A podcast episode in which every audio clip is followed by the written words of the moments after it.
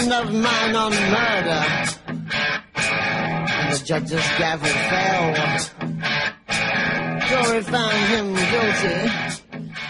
Hola, hola, hola, hola, buenos días, buenas tardes o buenas noches, según el lugar y el momento en que me estén escuchando. Mi nombre es Paul, este es un nuevo podcast, en este caso un podcast para cerrar la semana. Este, este, episodio lo he estado intentando grabar, creo que ya he fallado tres veces, una cuando estaba yendo para el trabajo, otra cuando estaba volviendo y otra en un tiempito libre, libre siempre me, me interrumpido algún ruido, algún llamado de alguien, me he cruzado a alguien algo que me, que me ha impedido grabarlo como quisiera con una calidad más o menos aceptable. Así que bueno, ahora que estamos acá en casa, que estoy más bien en casa tranquilo y en semisilencio, vamos para adelante.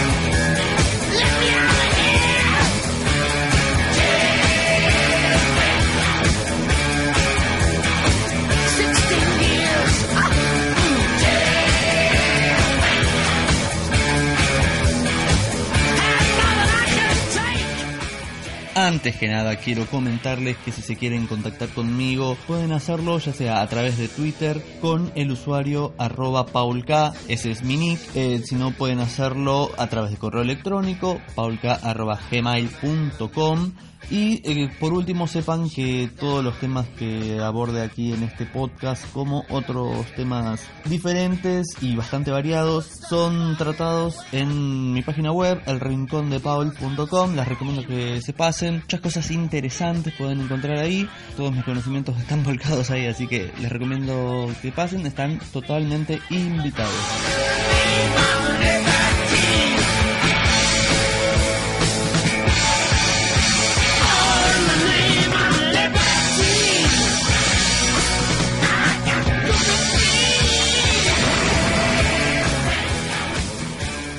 Bueno gente, vamos a iniciar con lo que les quiero contar. Primero desearles un feliz viernes, espero que hayan terminado la semana tranquila. Si todavía les toca trabajar el fin de semana o alguno de los días o ambos, bueno, espero que sea un fin de semana tranquilo en ese sentido. Para los que hoy terminan su semana laboral, felicidades a disfrutar del fin de semana. Y bueno, vamos a hacer un podcast para celebrar este cierre de la misma. Y bueno, más que nada comentarles algunas cosas interesantes sobre tecnología que he estado mirando a lo largo de esta semana y que bueno, quiero darles mis opiniones. Como saben, el mes anterior fue un mes cargado de presentaciones, de novedades, tanto de hardware como novedades más bien ya fuertes y confirmadas entre la WWDC de Apple, la presentación del OnePlus 5 que estuvo generando mucho hype, bueno, todo, todo el hardware de Apple obviamente, la E3 con la cantidad de juegos, consolas, y bueno, algún que otro lanzamiento más pequeño, pero que también estuvieron haciendo bastante ruido, hicieron que fuera un mes bastante cargado. Por lo menos esta,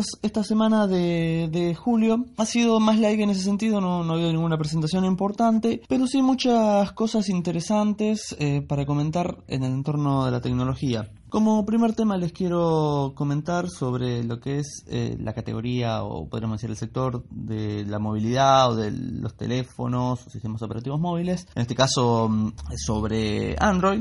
Me enteré de que se anunció un Android One eh, de este, esta rama de Android eh, optimizado para teléfonos de no tanta potencia, sino más bien eh, teléfonos más bajos de prestaciones y con un precio más ajustado, podríamos decir eh, de precio-calidad, de la marca Sharp, el X1, y que la verdad me, la verdad me dio muchas ganas este teléfono de, probarlo, me llamó mucho la atención, eh, básicamente no, no, les voy a dar una lista de, características, pero más que nada los quiero situar de qué estamos hablando. Estamos hablando de un teléfono de 5.3 pulgadas HD, es decir 720p, para garantizar un buen rendimiento, está buena esta, esta resolución, cuenta con un procesador de Qualcomm, lo cual es muy interesante ya que antes esto, este tipo de gamas media-baja solían tirar de lo que es eh, MediaTek, y lo cual a mí no me gusta tanto, más que nada por el tema de que generalmente los teléfonos con MediaTek no cuentan con las bandas para 3G o 4G acá en, mi país, así que es sumado que la GPU gráfica no, no suele ser muy potente. El procesador de Qualcomm en este caso es un 435, de esta gama 400 es el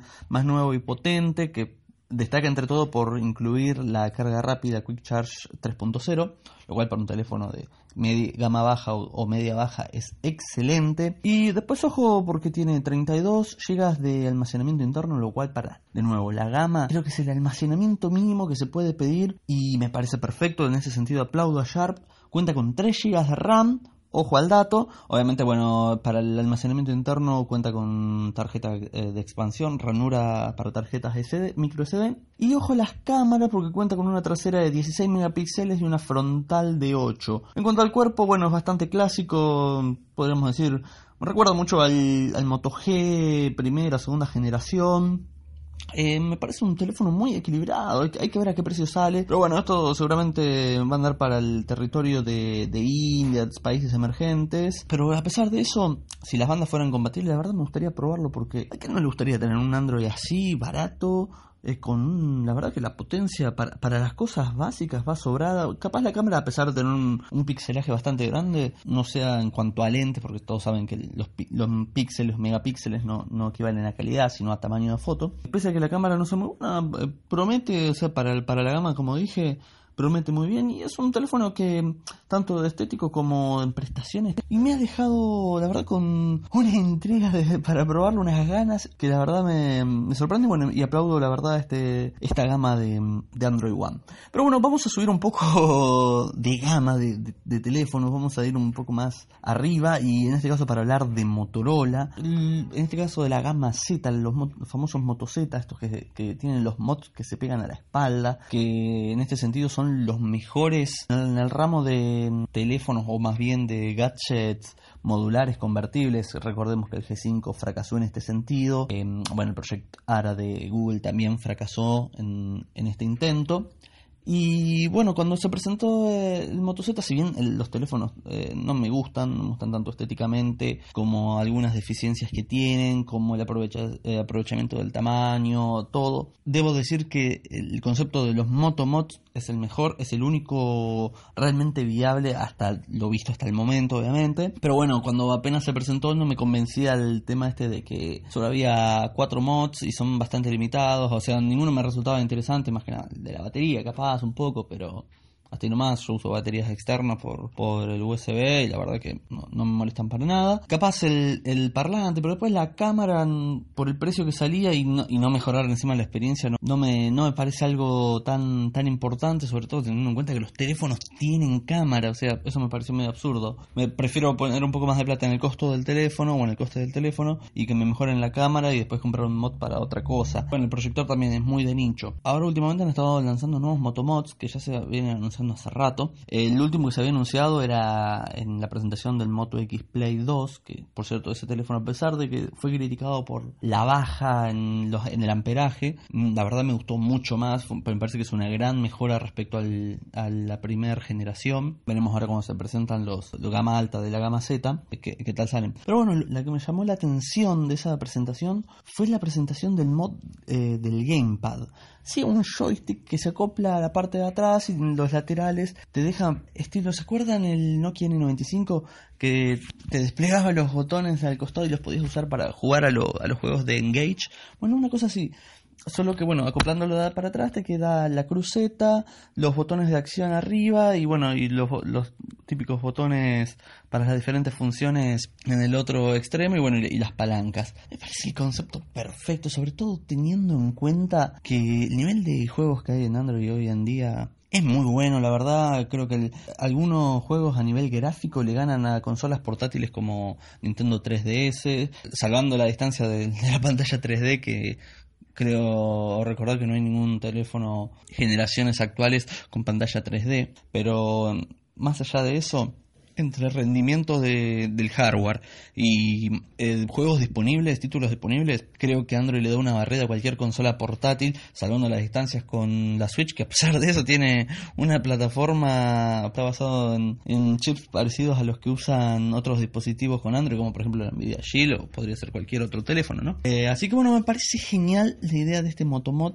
es más, me alucinó cuando lo presentaron, dije, creo que sería un buen motivo por el cual me compraría un Moto Z solo por este mod. Pero bueno, ahora están anunciando, no es que están anunciando, más bien está comentando el prototipo del Motomod con una cámara 360.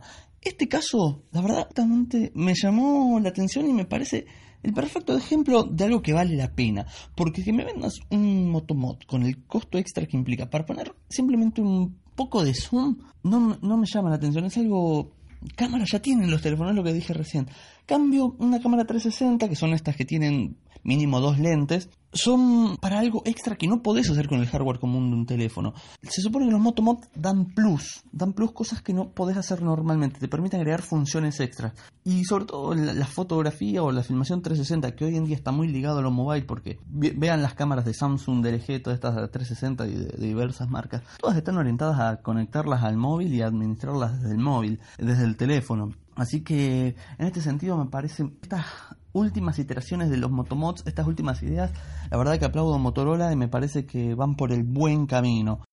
Otro tema que me ha llamado mucho la atención es el ranking de fabricantes de semiconductores, el cual destacaban a Samsung como el mayor fabricante de todo, todo lo que es hardware relacionado a, ellos, o sea, hardware que utiliza semiconductores, como por ejemplo pueden ser memorias en estado sólido, SSDs, eh, buenos procesadores, etcétera. Primero, me alegra porque en este, en esta materia, en este, esta asignatura, me lo imaginaba a Intel como el rey, y la verdad que Samsung esté arriba es un, una demostración de que Intel se tiene que poner las pilas y va a incentivar la competencia y la innovación en la tecnología, lo cual me parece genial. Y bueno, me parece que Samsung, más allá de que tengo mis opiniones cruzadas, debo decir que hay muchas cosas de Samsung que me encantan, que soy fanático, y en lo que es memoria, discos eh, SSD, procesadores, la verdad que Samsung me parece que está muy bien, muy sólido. Es más, la última notebook que tuve que le hice el upgrade del disco de plato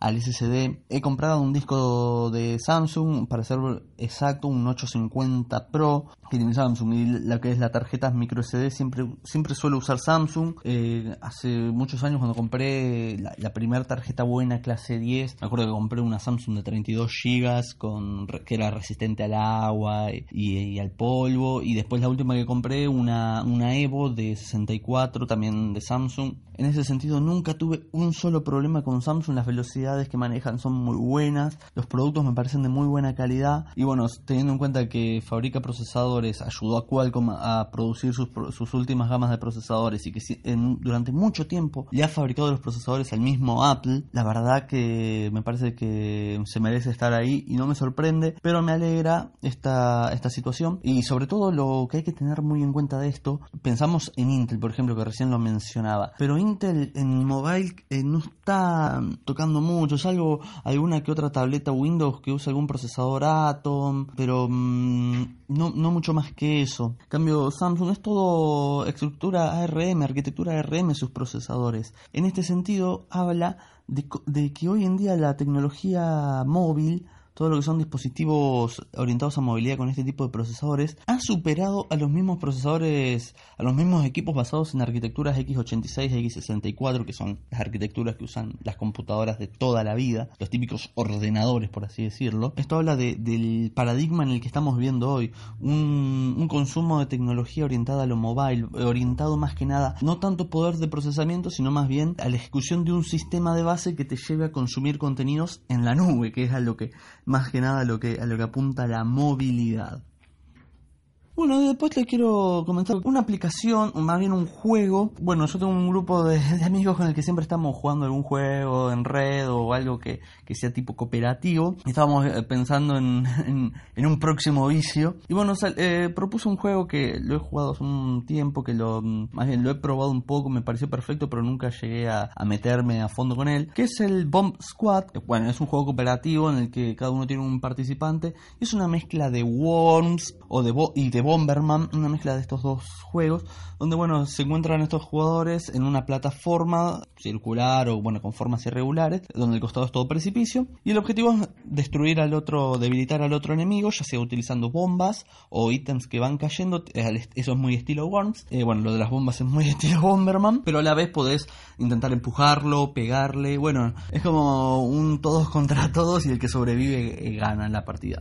Pero bueno, lo interesante de este juego es que permite jugarlo en red. Bueno, está, estos amigos míos se encuentran en diferentes partes del país eh, somos amigos en la distancia. Entonces, bueno, propusimos este juego, lo estuvimos probando, pero bueno, no, no llegamos a, a mucho. Cuando estaba probándolo así, entre los ajustes, eh, llegué, al, llegué a una parte donde fui a la página del desarrollador y encontré la sorpresa de que esta versión del juego se encuentra no solo para dispositivos móviles, Android y iOS, sino también para plataformas para ordenadores, para computadoras, es decir, para Linux, para Mac, para PC con Windows. Siempre suelo destacar mucho que una aplicación, un servicio sea multiplataforma. Me parece un pro muy importante darle acceso a todas las plataformas, no dejar a ninguna fuera. Descargué el juego primero en Windows, corría perfecto. Después lo probé en una computadora un poco más, eh, podríamos decir, reducida en prestaciones, una Linux con un, con un Pentium equivalente a un i3 de segunda generación que tenía 2 GB de RAM, bueno, y la, el GPU es integrado en, de muy baja frecuencia. La verdad que ejecutaba perfecto. Está bien que el juego no tiene grandes alardes gráficos, son como muñequitos de plastilina parecen, pero medios animados. Pero la verdad que se corría muy bien, se podía disfrutar perfectamente. Y bueno, en Mac tanto como en Windows tenía computadoras un poco más potentes, así que lo corrí perfecto. Por lo cual, bueno, si les interesa, les recomiendo que lo prueben porque se pueden divertir mucho. Pueden crear salas privadas para jugar con sus amigos en la distancia. Si lo usan en dispositivos móviles, lo que está muy bueno es que pueden configurar eh, mandos inalámbricos, ya sea el Motomod de, de Motorola, que es un sueño. Es, ah, eh, bueno, yo en mi caso probé con el joystick de la Play 4. Lo perfecto, me, tiene las configuraciones para el mapeo de los botones integrado, lo cual me parece perfecto y hace que se pueda disfrutar mucho el juego. Y también permite el juego cooperativo a través de Bluetooth, algo que la verdad creo que hace años que no lo veía. Así que recuerden Bomb Squad, se los recomiendo, muy divertido ese juego. Y bueno, un tema más eh, que quería comentarles, que lo iba a decir al principio, pero me lo he olvidado. Estuve hablando de mucho de Nokia estos días. Se está hablando de filtrarse de iones, del típico teléfono que gama alta, que sale, que no sale, que se filtra, que bueno, no, la verdad no me interesa hablar de eso. Pero de lo que me ha llamado mucho la atención y que ha estado haciendo mucho ruido es este acuerdo que hay entre Nokia y Xiaomi. Que dice que va a haber eh, la utilización de los procesadores de Xiaomi por parte de Nokia, del Surge, esta gama de Xiaomi. Esto no um no, sé si será bueno o malo porque no he tenido el placer de probar un dispositivo con, este procesador. Pero bueno, me da un poco de miedo por el tema de que venía trabajando con Qualcomm y para mí Qualcomm es lo, es lo mejor en el sentido, capaz no, no tienen las mejores gráficas, no tienen el mejor rendimiento, eh, son superados por, no sé, por los Exynos de Samsung o por los de Apple eh, también, pero mm, se me hacen más universales. En cuanto a desarrollo siempre tenés el código accesible, vas a conseguir lo que sea adaptado para ese tipo de procesadores y, como son muy buenos con lo que es eh, los modem y la incorporación de varias bandas. En ese sentido me gusta mucho Qualcomm. Así que bueno, no sé si es un pro o un contra. Pero bueno, está bueno también que se alíen para poder salir un poco de China a ver si llegan lo antes posible, tanto Nokia como Xiaomi. O si bueno, vemos algún resultado interesante. Bueno, es algo que, que quería mencionarles. Y bueno, para cerrar el episodio les quiero recomendar otra aplicación, más bien la aplicación del episodio. Se llama Discord. No sé si algunos de ustedes se acuerdan del famoso Tapatalk es una aplicación para seguir todos los foros, para no entrar en páginas que, sean versión escritorio, que sean difíciles de responder, de administrar. Bueno, TapalTalk es una aplicación eh, con interfaz Material, con interfaz adaptada a móvil, en el cual vos podés tener notificaciones de todos los temas, los, los canales en los que te suscribas. Bueno, Discord es exactamente lo mismo, pero completamente orientado a lo que es el público gamer, donde tenés servidores, los llaman servidores, con diferentes canales o grupos de, bueno, según diferentes categorías yo, por ejemplo, me, uní en uno de Pokémon Go y en uno de FIFA. Y bueno, se encuentra mucha gente muy copada donde podés ponerte de acuerdo para jugar en red, para organizar, no sé, ataques, lo que sea. La verdad que se los recomiendo, la interfaz es muy buena, muchas opciones de personalización, opciones para manejar las notificaciones, mantenerte en contacto. Está perfecto para la gente gamer, la gente que quiere encontrar eh, otra gente para aprovechar más su juego. Los invito a que se bajen Discord, le den una oportunidad y bueno, y que la disfruten obviamente. Así que bueno gente, con esto cerramos el episodio, espero que les haya gustado, espero que terminen excelente la semana, que tengan un gran fin de semana y que arranquen mejor la otra semana. Nos estaremos escuchando en un próximo episodio, chau chau.